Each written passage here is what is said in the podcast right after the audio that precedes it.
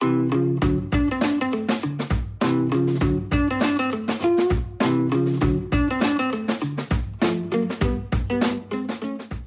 Привет, это Ася и Слэш Люди, подкаст о тех, кто не умеет заниматься только чем-то одним. Может быть, помните, несколько лет назад были очень популярными приложения по поиску двойников. Принцип был такой. Вы загружали фотографию, и алгоритм подбирал человека из разных точек мира, который на вас похож. Так вот, я обнаружила своего двойника без помощи подобных приложений, а благодаря подкасту.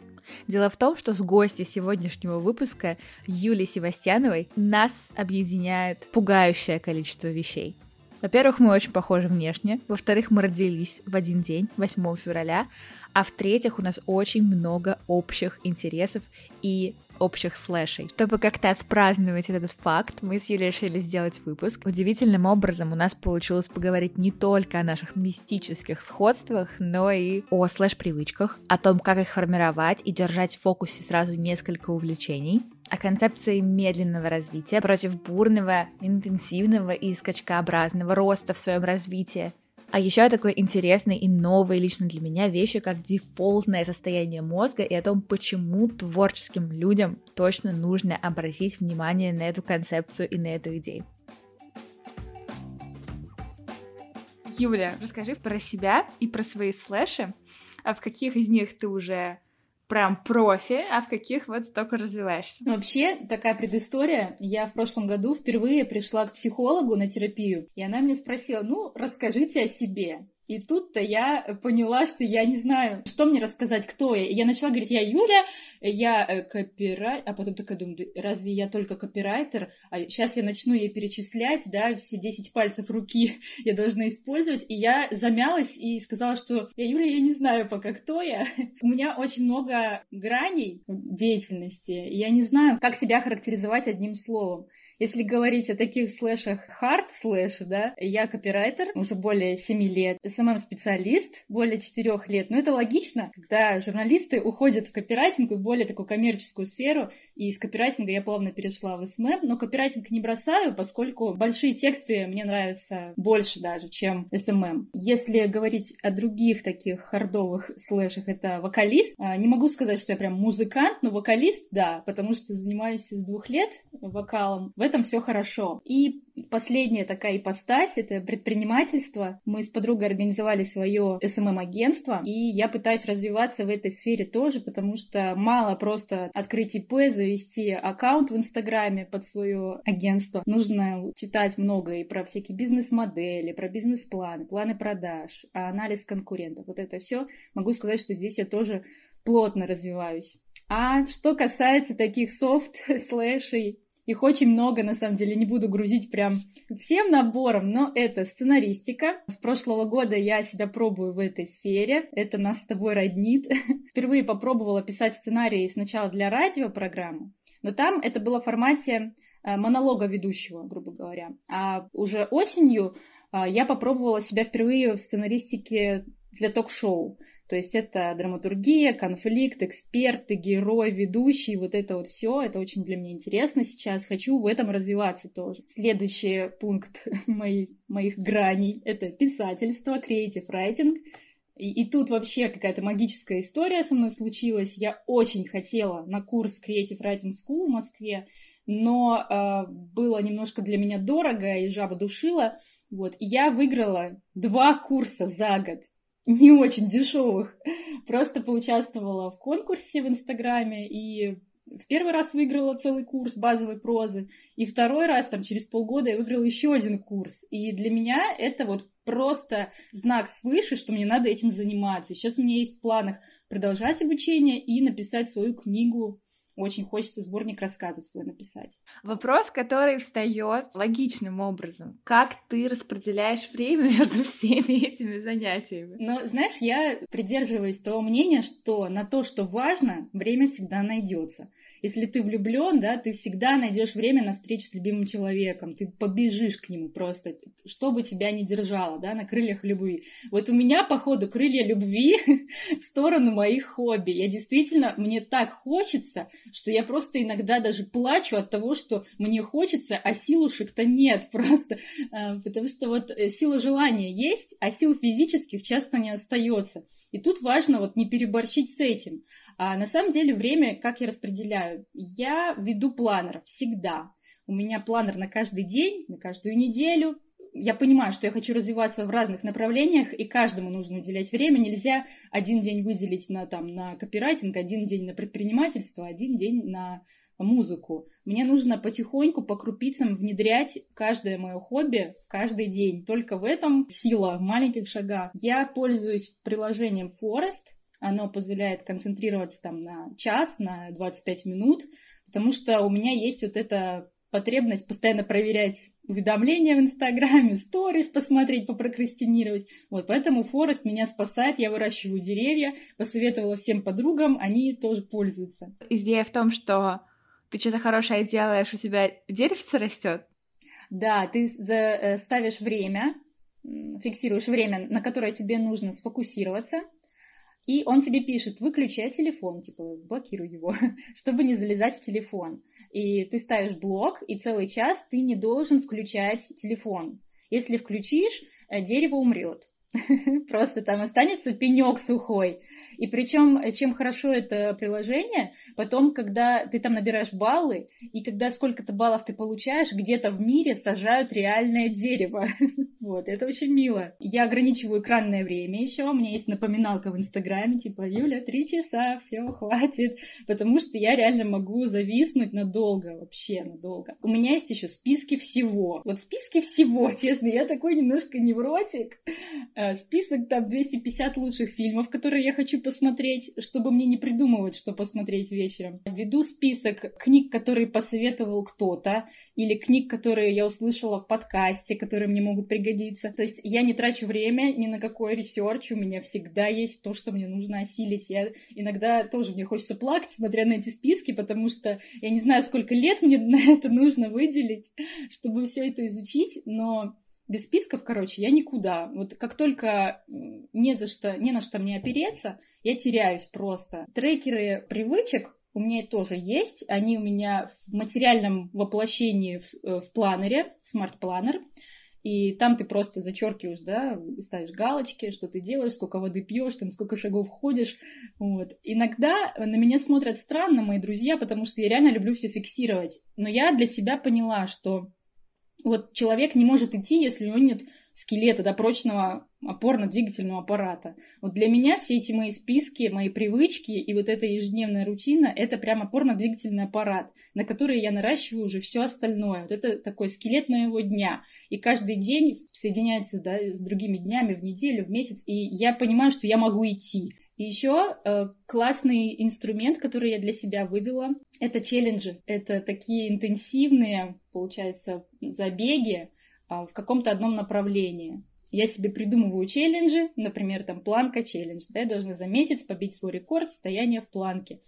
И важно, что этот челлендж не только для тебя, а ты его транслируешь, ты показываешь, как ты это делаешь, потому что, не знаю для кого как, у меня мотивация всегда в поддержке извне. То есть, э, когда люди меня поддерживают, все, мне хочется горы сворачивать. Может быть, это не очень здорово с точки зрения психологии, но как бы со мной работает. И я понимаю, что если работает, значит, надо идти туда, где работает. И я таким образом очень много чего сделала новенького для себя. Делюсь всеми домашками там с курсов, упражнениями по вокалу, там всем.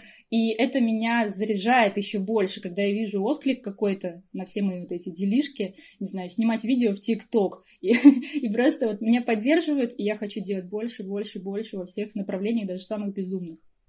Ага, классно. Слушай, ну вот эта вот любовь к спискам, она, как ты считаешь, она у тебя какая-то естественная? Потому что на самом деле я тоже, я пробую делать списки, и там они действительно помогают мне как-то структурироваться, но я не то чтобы... Ну, то есть я могу забыть про то, что я начала вчера какой-то список или что-то в этом роде.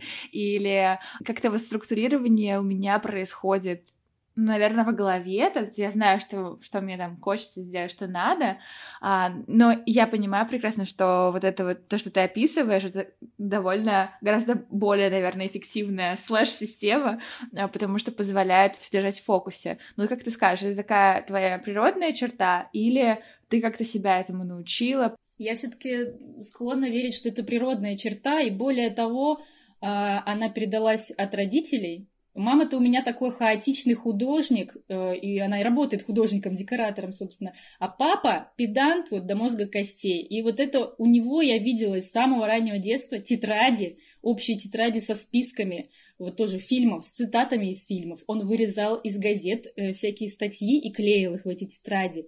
И я просто, видя вот это канцелярское безумие просто, я тоже привыкла делать такое с детства. У меня всегда, у меня был такой старинный, да, письменный стол, как у всех, и на нем стекло. И под стеклом вместо всяких постеров звезд и картиночек котят у меня был всегда огромный список того, что мне нужно сделать, и я прям чувствовала кайф от этого. Мне кажется, у меня вот это если не врожденное, то приобретенное очень рано. Слушай, расскажи, какие ты сейчас а, челленджи себя устраиваешь и какие привычки пытаешься себе привить и почему? Сейчас вот с начала года я себе поставила цель, мне нужно читать каждый день по часу в день.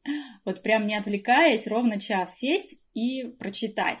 И я засекаю прям время, потому что вот у меня вот это клиповое мышление, и я везде-везде пытаюсь, да, брать информацию, и я поняла с ужасом, что мне очень сложно сконцентрироваться дольше, чем там 15 минут на книге художественной литературе. И тут вот я устроила себе вот, э, вот этот мини-челлендж по привычке. А, и начала отмечать галочками, да, и смотрю всегда что меня саботирует. Вот в один день, например, ну не хочу читать и все. Я начинаю копаться в себе, почему я не хочу, что мне не нравится. Может быть, не стоит. Я никогда не иду через насилие. Если мне нравится, я делаю. Если нет, я себя не заставляю. Но интересно отслеживать просто, в какие дни именно я не хочу читать, да. Сейчас вот эта привычка у меня в приоритете. На самом деле она уже дает плоды. Я прочитала уже за, получается, за январь и начало февраля 7 книг. То есть раньше я читала 10 в год, понимаешь? После журфака особенно, как бы мне охотку журфак отбил, потому что эти списки литературы обязательные.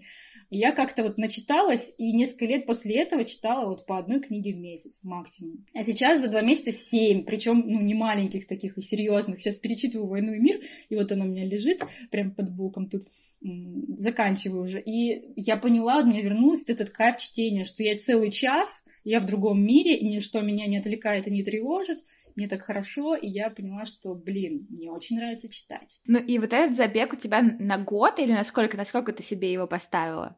Ну, вообще, да, на год планирую. Но я легко к этому отношусь. Если не получится, ну, я молодец, я хотя бы несколько месяцев там продержалась. То есть это лучше, чем ничего. Я всегда сторонник вот этой теории. Лучше начать и что-то сделать, чем не начать и ничего не сделать. Какие привычки еще ждут вот своей очереди в твоих челленджах? Вода.